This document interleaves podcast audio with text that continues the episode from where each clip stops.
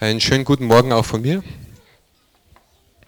Ich freue mich, dass so viele Gäste da sind und ich freue mich, dass so viele Ranger in Kluft da sind.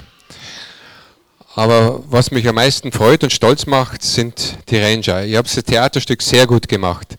Es ist ganz klar rübergekommen.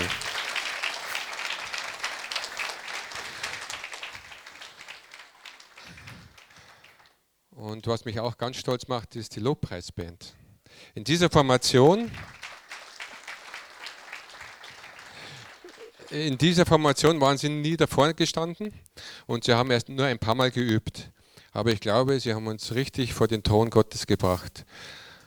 Und könnt ihr euch vorstellen, wenn wir auf dem Camp sind und so einen Lobpreis haben, wie die Kinder vor den Thron Gottes kommen und wie Gott die Herzen anrühren kann? Das ist auch ein Grund, warum wir Rangerarbeit machen. Dankbarkeit, heute ist Erntedankfest und Dankbarkeit ist sehr wichtig für uns. Und ich glaube, es sollte nicht nur an einem Tag sein im Jahr, sondern Dankbarkeit sollte eine Einstellung des Herzens sein. Aber nicht nur Dankbarkeit, sondern auch Demut und die Furcht des Herrn. Der Paulus hat gesagt, ich laufe das Rennen bis zum Ziel, bis ich die Krone des Lebens erhalte. Ich laufe das Rennen bis zum Ziel, bis ich die Krone des Lebens erhalte heißt es dann, wenn ich einmal durch die enge Pforte gegangen bin, dass ich automatisch das Ziel erreiche? Durch die enge Pforte, den schmalen Weg, den engen Weg, den steilen Weg? Oder kann es passieren, dass ich auf einmal mittendrin Pause mache und sage, ach, ich bin so müde und matt, ich kann nicht mehr, ich mache mal Pause. Dann schaue ich nach rechts, dann schaue ich nach links und sehe da, das ist ein schmaler Weg, eine Abkürzung und da drüben ist ein breiter Weg. Ach, warum gehe ich nicht darüber? Aber den breiten Weg, der ist flach und eben brauche ich mich da anstrengen und dann bin ich viel schneller am Ziel. Und mein Thema heute ist einmal gottesfürchtig, immer gottesfürchtig, Fragezeichen. Einmal gottesfürchtig, immer gottesfürchtig. Und das möchte ich anhand äh, vom Beispiel von drei biblischen Figuren darlegen. Die erste Person ist der Ossia. Der Ossia war ein der Sohn von Amasia. Amasia war ein König von Juda, der sehr gottesfürchtig war. Und als er starb, wurde sein Sohn König, Nachfolger von ihm. Und Ossia war nur 16 Jahre alt. Und äh, wir lesen jetzt in 2. Chroniker 26,4. Und er tat, was recht war in den Augen des Herrn, ganz wie sein Vater Amasia getan hatte. Und er suchte Gott, solange Zacharia, sein Prophet, lebte, der ihn in der Furcht Gottes unterwies. Und solange der König den Herrn suchte, ließ Gott ihm alles gelingen, was er unternahm. Was für ein herrlicher Vers. Solange der König den Herrn suchte, ließ Gott ihm alles gelingen, was er unternahm. Da kann man vielleicht einen Rückschluss machen, wenn es mir was nicht gelingt, habe ich dann Gott gesucht? Aber hier geht es um Zacharia. Und äh, wie er noch jung war, war er natürlich unerfahren. Und er lehnte sich sehr stark an den Propheten Zacharia an. Äh, der Usia war sehr jung. Und lehnte sich an Zacharia, den Propheten, an. Und der unterwies ihm in der, in der Furcht Gottes. Und es dauerte nicht lang, da wurde, äh, wurde Usia sehr erfolgreich. Und er hatte ein sehr starkes Heer. Er ließ Wagen bauen, hatte viele Reiter.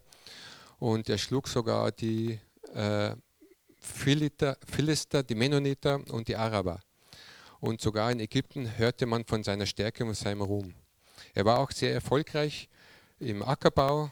Er ließ Zisternen bauen, Brunnen bauen und das dürre Land bewässern. Und er war einfach auch gut im Delegieren, im Organisieren. Aber Osir hatte auch Schwächen. Und eine seiner Schwächen war die gleiche wie sein Vater. Er ließ die Symbole von den Götzendienern nicht entfernen. Und nach einer Zeit lang, als er immer erfolgreicher wurde, immer ruhmreicher, immer reicher, wurde er bequem und er schaute mehr auf sein Reichtum als auf Gott. Und er wurde immer fauler und wendet sich immer mehr ab von Gott. Und das war eine Schwäche vom Osir.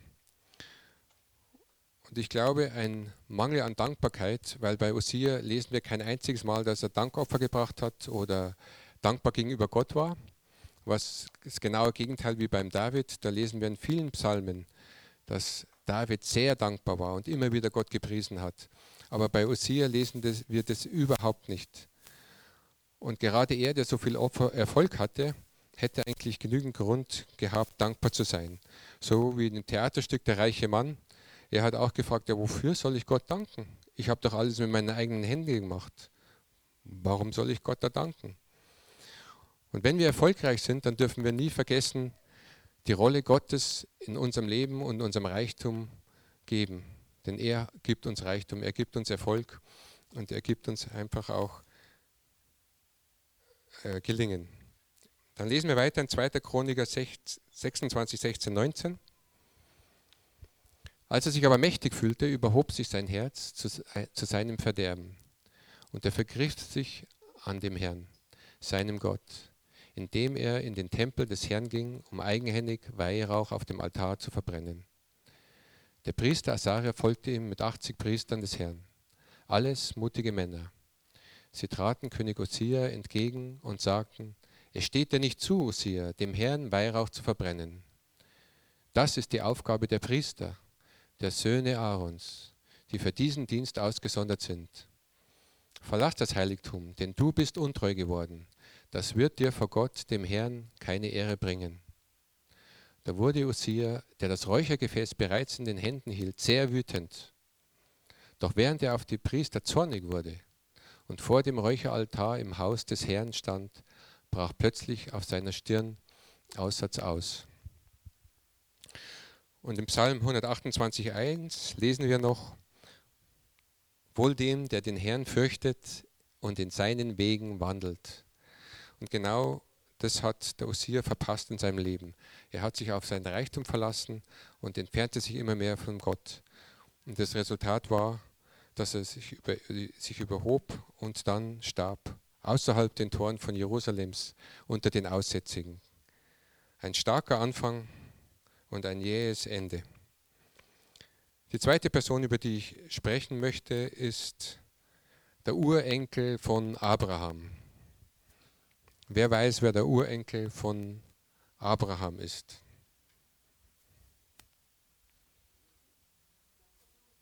Josef, gut. Abraham, Isaac, Jakob, bleibt stehen. Jakob und Josef. Josef war der Jüngste, er hatte zehn ältere Brüder und er war irgendwie der Liebling von seinem Vater.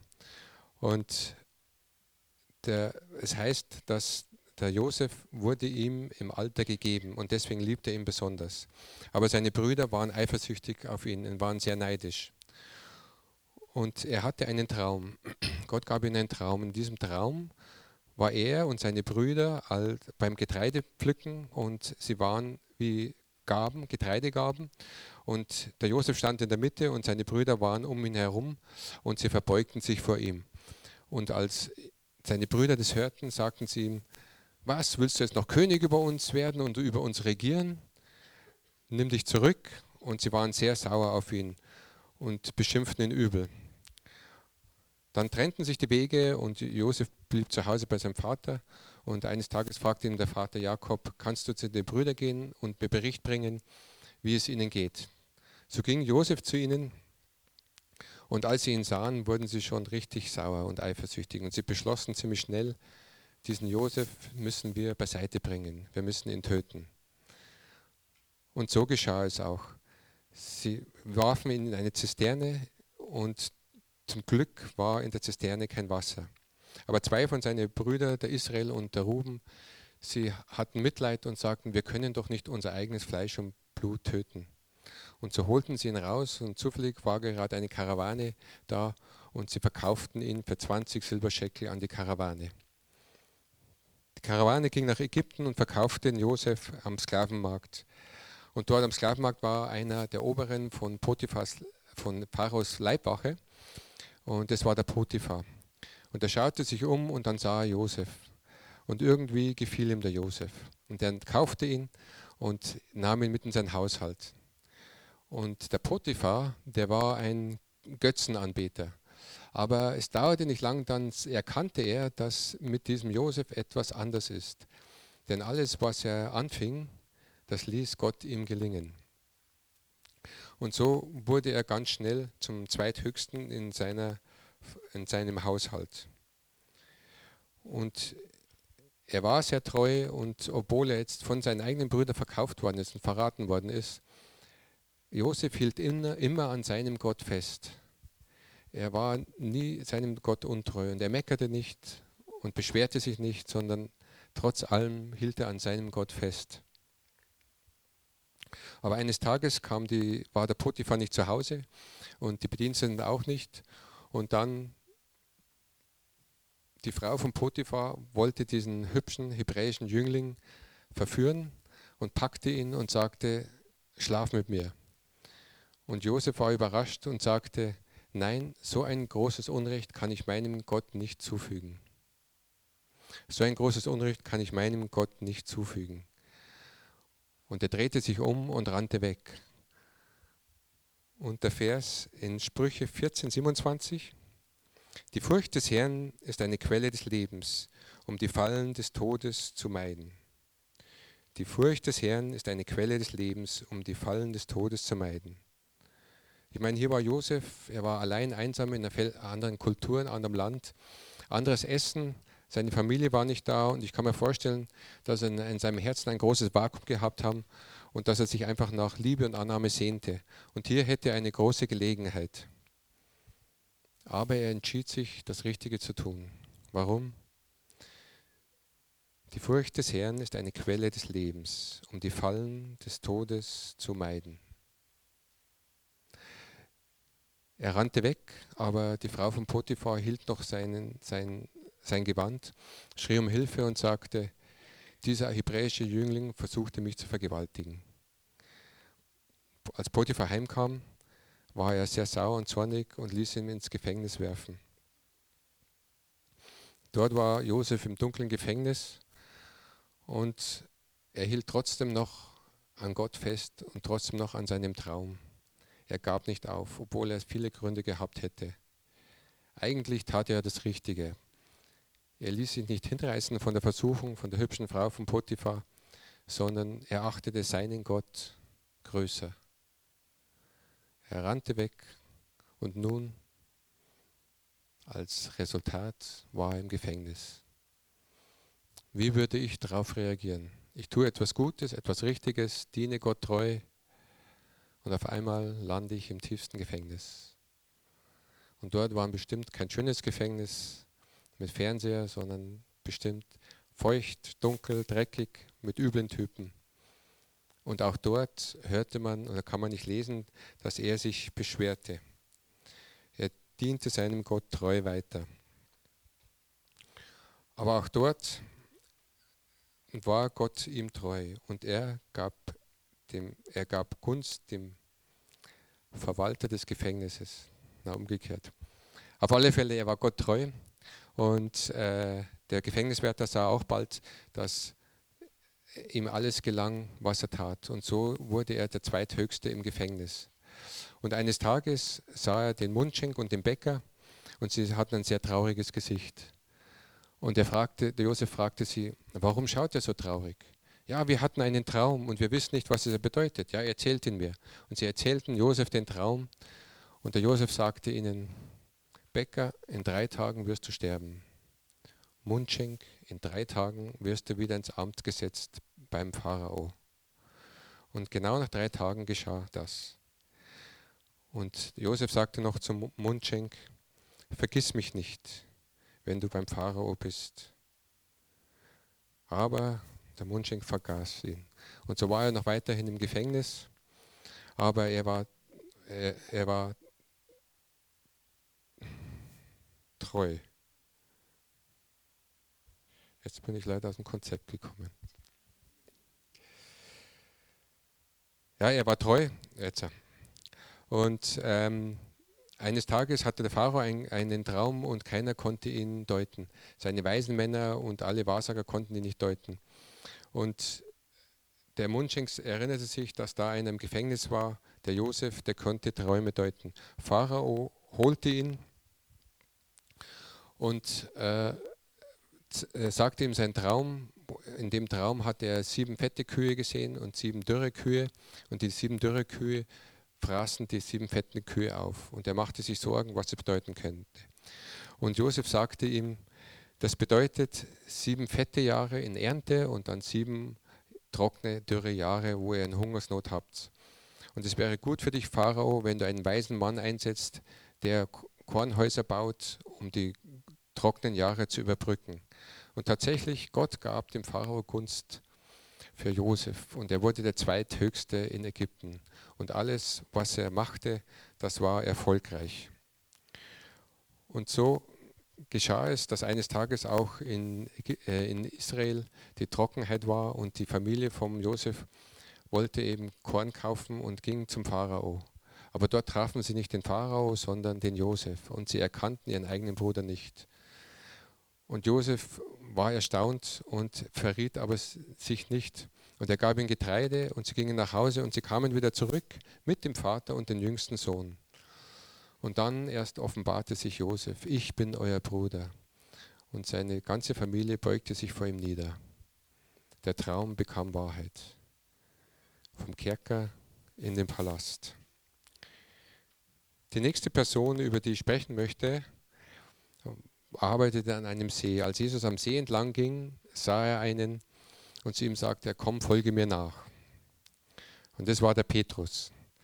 Der Petrus wandelte über drei Jahre mit Jesus und er folgte ihm, er sah Jesus, was er tat, er sah, wie er betete, wie er predigte, er sah die Wunder, wie er die Kranken heilte. Und trotzdem, im Petrus sein Herz war ein, bewahrte er eine Schublade mit Egoismus. Er war doch ab und zu sehr eigen. Und ich möchte ein paar Sachen über sein Petrus, sein Leben heraussetzen, herausbringen.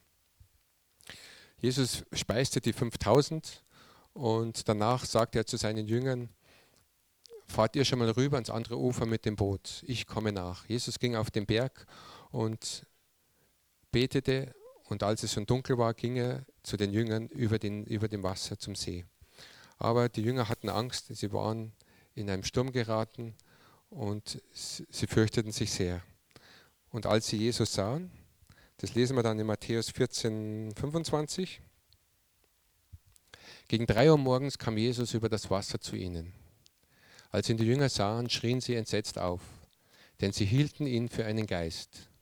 Doch Jesus sprach sie sogleich an. Es ist gut, sagte er. Ich bin es. Habt keine Angst. Da rief der Petrus ihm zu, Herr, wenn du es wirklich bist, befiehl mir, auf dem Wasser zu dir zu kommen. Dann komm, sagte Jesus, und Petrus stieg aus dem Boot und ging über das Wasser Jesus entgegen. Als er sich aber umsah und die hohen Wellen erblickte, bekam er Angst und begann zu versinken. Herr, rette mich, schrie er. Sofort streckte Jesus ihm die Hand hin und hielt ihn fest. Du hast nicht viel Glauben, sagte Jesus. Warum hast du gezweifelt? Als sie schließlich zurück ins Boot stiegen, legte sich der Wind. Da beteten ihn die Jünger an, du bist wirklich der Sohn Gottes. Natürlich hatten alle Angst, aber der Einzige, der voranschritt, das war der Petrus. Er stand auf und schaute, hey, ich als Fischer weiß eigentlich ganz genau, es gibt gar nicht, es gibt es nicht, dass man auf dem Wasser wandeln kann. Und er sah Jesus und er fragte ihn, Herr, wenn du es wirklich bist. Und das Interessante ist ja, äh, es steckt da nicht unbedingt hundertprozentiger Glaube dahinter, wenn er fragt, Herr, wenn du es wirklich bist. Es war Nacht, es war dunkel, es war stürmisch, wahrscheinlich erkannte er ihn nicht.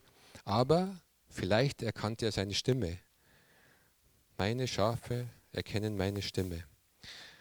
Und so mit ein bisschen Zweifel äh, fragte er ihn, Herr, wenn es du es wirklich bist, dann befiehl mir, aus dem Bo also befiehl mir, auf dem Wasser zu dir zu kommen. Und der Petrus war halt ein sehr stürmischer. Und er dachte sich wahrscheinlich, ah, die Gelegenheit, die möchte ich jetzt packen. Wenn da schon einer auf dem Wasser geht, dann ich als Fischer, der eigentlich weiß, das geht gar nicht, möchte das auch probieren. Aber das Interessante war es, er sprang nicht gleich raus und ging auf Jesus zu, sondern er sagte,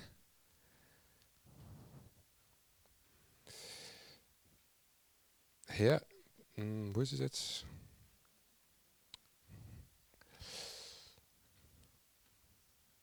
Ja, genau. Befiehl mir, auf dem Wasser zu dir zu kommen. Also das Interessante ist, er, äh, sprang nicht raus, sondern er wartete, bis er ein Wort vom Herrn bekam. Und das ganz genau auf dem Wasser zu dir zu kommen. Er trat nicht gleich in Action, sondern er wartete. Und ich glaube, gerade wir Ranger, wir müssen auch, wir haben viel Action und oft müssen wir auch warten, bis wir ein Wort vom Herrn bekommen und dann in Action treten. Es ist ganz wichtig, dass wir nur das tun, was der Herr uns sagt. Und tatsächlich, Jesus sagt, dann komm. Und ich kann mir richtig vorstellen, dann stieg er aus dem Boot, es war ja kein kleines Boot, wenn da mindestens zwölf Jünger waren, dann war das bestimmt kein Ruderboot, sondern ein hohes Boot. Und er stieg aus dem Wasser und ah, er freute sich, ja, das Wasser trägt mich, super. Und er schaute auf Jesus und ich kann mir vorstellen, dass er sich umdreht und sagt, hey Jungs, schaut mich an, ich bin der Checker, ich bin der Coolste. Dann drehte er sich wieder um zu Jesus, er sah die Wellen und auf einmal fing er an zu sinken. Warum? Weil er zweifelte. Er schaute mehr auf die Probleme, auf die Umstände, auf die hohen Wellen und dann fing er an zu sinken. Und dann tat er wieder das einzig Richtige. Er verblieb mit seinem Blick nicht auf den Wellen, sondern er drehte sich zu Jesus und er schrie zu Jesus, Herr, hilf mir. Und auch für uns ist es oft wichtig, dass wir nicht verweilen auf unseren Problemen, sondern schauen, auf Jesus schauen, unser Haupt zu Jesus erheben und schreien, Herr, hilf mir. Und was geschah? Verspätete sich Jesus? Dauerte es lang? Argumentierte er? Diskutierte er? Nein, sofort streckte er seine Arme aus und zog den Petrus aus dem Wasser. Sofort streckte er seine Arme aus und zog ihn aus dem Wasser. Eine wunderbare Lektion für uns, auf Jesus zu schauen, auf ihn zu vertrauen. Ein andermal waren sie zusammen mit dem Petrus, Petrus, Johannes und Jakobus gingen auf den hohen Berg mit Jesus und als sie auf dem Berg waren, verklärte sich Jesus. Und da war es dann sehr hell und die drei Jünger, die fielen zu Boden und waren ganz einfach baff, weil sie sowas noch nie gesehen hatten. Und dann auf einmal sahen sie noch den Mose und den Elia neben dem Jesus.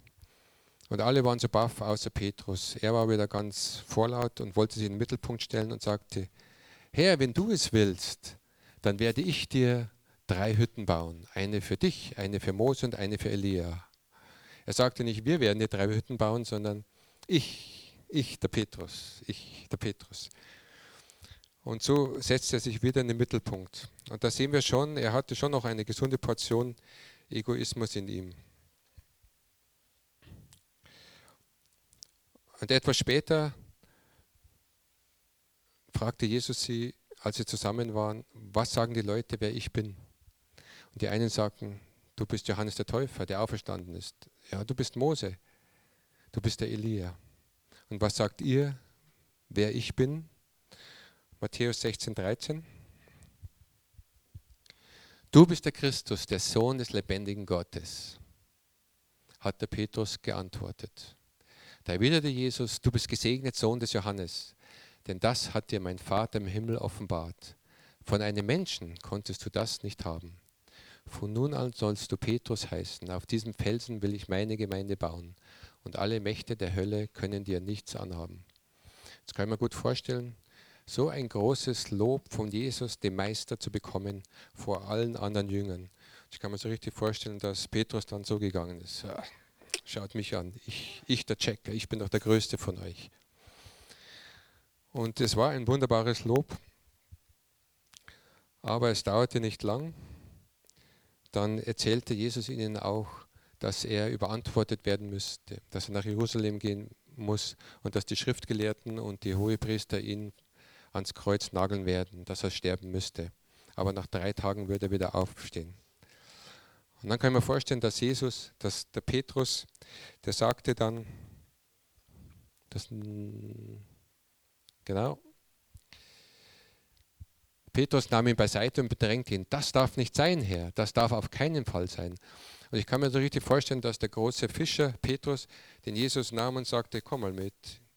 Ich bin dein Beschützer. Ich weiß, wo es lang geht. Ja, das kann gar kein sein. Das darf nicht passieren, dass du stirbst. Himmelhoch jauchzend und dann kam Jesus, drehte sich zu Petrus um und sagte: Geh weg von mir, Satan. Du willst mich in die Falle locken. Du siehst die Dinge nur mit den Augen der Menschen und nicht wie Gott.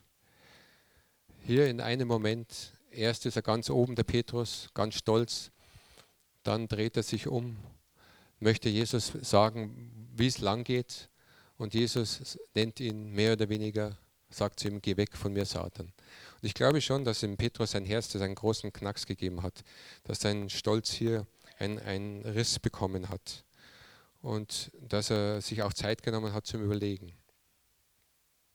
Und am letzten Abend sehnte sich Jesus danach, ein Abendmahl mit ihnen zu feiern. Und erzählte lang über das Königreich Gottes und was geschehen würde. Und er nahm einen Schurz und wusch die Füße von allen Jüngern. Und das Interessante ist, er wusch ja nicht nur die Füße von elf und von einem nicht, sondern hier heißt ganz klar, er wusch die Füße von allen Dingern, Jüngern, inklusive Judas. Und als er zu Petrus kam, sagte er, Herr, was machst du da? Das kannst du nicht tun. Du kannst doch, du, der Rabbi, kannst doch mir nicht die Füße waschen. Und Jesus sagte, wenn ich dich nicht wasche, bist du nicht rein. Und dann sagte er, ja, den ganzen Leib. Nein, um des Wortes Willens, Willens bist du rein. So war Petrus wieder zufrieden. Und dann äh, äh, hielt er das Abendmahl mit ihnen und er war sehr traurig, Jesus. Und dann sagte er in Matthäus 26, 31, Heute Nacht werdet ihr mich alle verlassen, sagte Jesus zu ihnen. Denn in der Schrift steht, Gott wird den Hirten schlagen und die Schafe der Herde werden zerstreut werden. Doch wenn ich von den Toten auferstanden bin, werde ich nach Galiläa vorausgehen und dort treffen. Petrus behauptete, selbst wenn dich alle verlassen, ich werde bei dir bleiben. Petrus, erwiderte Jesus, ich versichere dir, noch in dieser Nacht wirst du mich dreimal verleugnen, ehe der Hahn kräht. Nein, beharrte Petrus, nicht einmal, wenn ich mit dir sterben müsste. Ich werde dich niemals verleugnen. Und alle anderen Jünger beteuerten dasselbe. Und Jesus ging hinaus auf den Garten Gethsemane und betete und er nahm wieder die drei besonderen Jünger mit, Petrus, Johannes und Jakobus. Und Jesus betete, Vater, wenn es möglich ist, nimm, diesen bitteren Kelch weg. Und er ging zurück zu den Jüngern und sie schliefen ein. Könnt ihr nicht wachen und beten? Jesus ging wieder zum Gebet, betete zum Vater, wenn es möglich ist, nimm diesen bitteren Kelch von mir weg. Er ging zurück zu den Jüngern und sie schliefen wieder. Als sie dann nach Jerusalem gingen, wartete schon Judas mit den Soldaten und mit den Dienern vom Hohepriester und sie nahmen Jesus fest. Petrus stand neben Jesus und das erste Reaktion war von ihm, er nahm das Schwert und schlug vom Malchus das Ohr ab. Das war ein Diener vom Hohepriester, weil er wahrscheinlich wieder Jesus beschützen wollte. Aber Jesus sagte, steck das Schwert weg, ich bin doch kein Anführer einer Rebellion. So nahmen sie Jesus mit und die Jünger rannten weg. Nur der Petrus folgte ihm heimlich. Und als er dann im Hof war, wo Jesus vernommen worden ist, versteckte er sich und die Leute erkannten ihn und sagten, warst du nicht auch bei Jesus dabei? Nein, ich weiß nicht, von was du redest. Petrus ging weiter und wärmte sich an einem Feuer und ein anderer sagte, ich erkenne dich doch, du warst doch auch mit dem Jesus zusammen. Ich weiß nicht, wovon du redest, ich kenne diesen Jesus nicht. Und auch ein dritter kam auf ihn zu und sagte, ich erkenne dich doch an deinem Akzent. Du warst auch einer von den Jüngern Jesus. Ich schwöre bei Gott, ich kenne diesen Mann nicht. Ich weiß nicht, wovon du redest. Und der Hahn krähte. Und ich glaube, in diesem Moment krachte wirklich alles in Petrus zusammen. Ich meine, hier, er war schon ein etwas stolzer, selbstbewusster Mann. Aber hier war Jesus, der ihn ein paar Stunden vorher gewarnt hat, dreimal wirst du mich verleugnen, bevor der Hahn kräht. Und er versuchte ja alles. Alle anderen sind weggerannt und er wollte aber nicht wegrennen, weil er gesagt hat, ich, möchte, ich werde nie wegrennen von dir. Ich werde immer bei dir bleiben. Und er ging sogar in den gefährlichen Hof, wo die Soldaten waren und folgte Jesus nach. Aber dann verleugnete ihn trotzdem. Und ich glaube, hier zerbrach sein ganzer Stolz. Hier wurde sein Ego zerbrochen. Und ich glaube, das war genau der Punkt im Leben von Petrus, wo der Umbruch stattfand. Am Anfang lesen wir von einem Petrus, der immer der Erste sein wollte, der immer vorn dran war, ob es jetzt auf dem Wasser wandeln gehen oder ganz oben, wo er die Hütten bauen wollte. Aber danach lesen wir, dass er ein sehr demütiger Mann war, dass er nachfolgte dem Herrn. Und genau das, was Jesus über ihn gesagt hat, auf diesem Fels will ich meine Gemeinde bauen, das geschah dann auch. Er wurde erfüllt mit dem Heiligen Geist und danach hört, liest man von ihm in Apostelgeschichten, dass er tatsächlich der Fels der Gemeinde war. Er predigte in Vollmacht, er heilte die Kranken und sogar sein Schatten, wenn die Kranken berührten, wurden gesund. Wo stehen wir? Osia, Josef oder Petrus? Osia hat stark angefangen.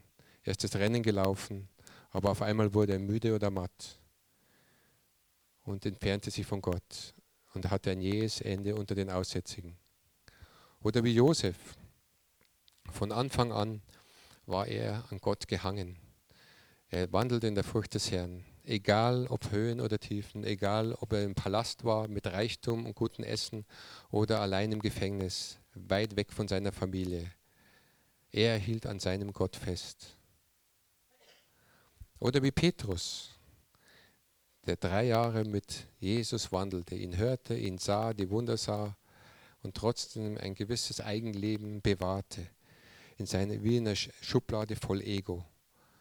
Und erst als dieses Ego zusammenkrachte, dieser Stolz zusammenkrachte, erst dann, wo die, die Verheißung für sein Leben war, ich will dich zu einem Fels der Gemeinde machen. Wo stehen wir? Wo stehst du?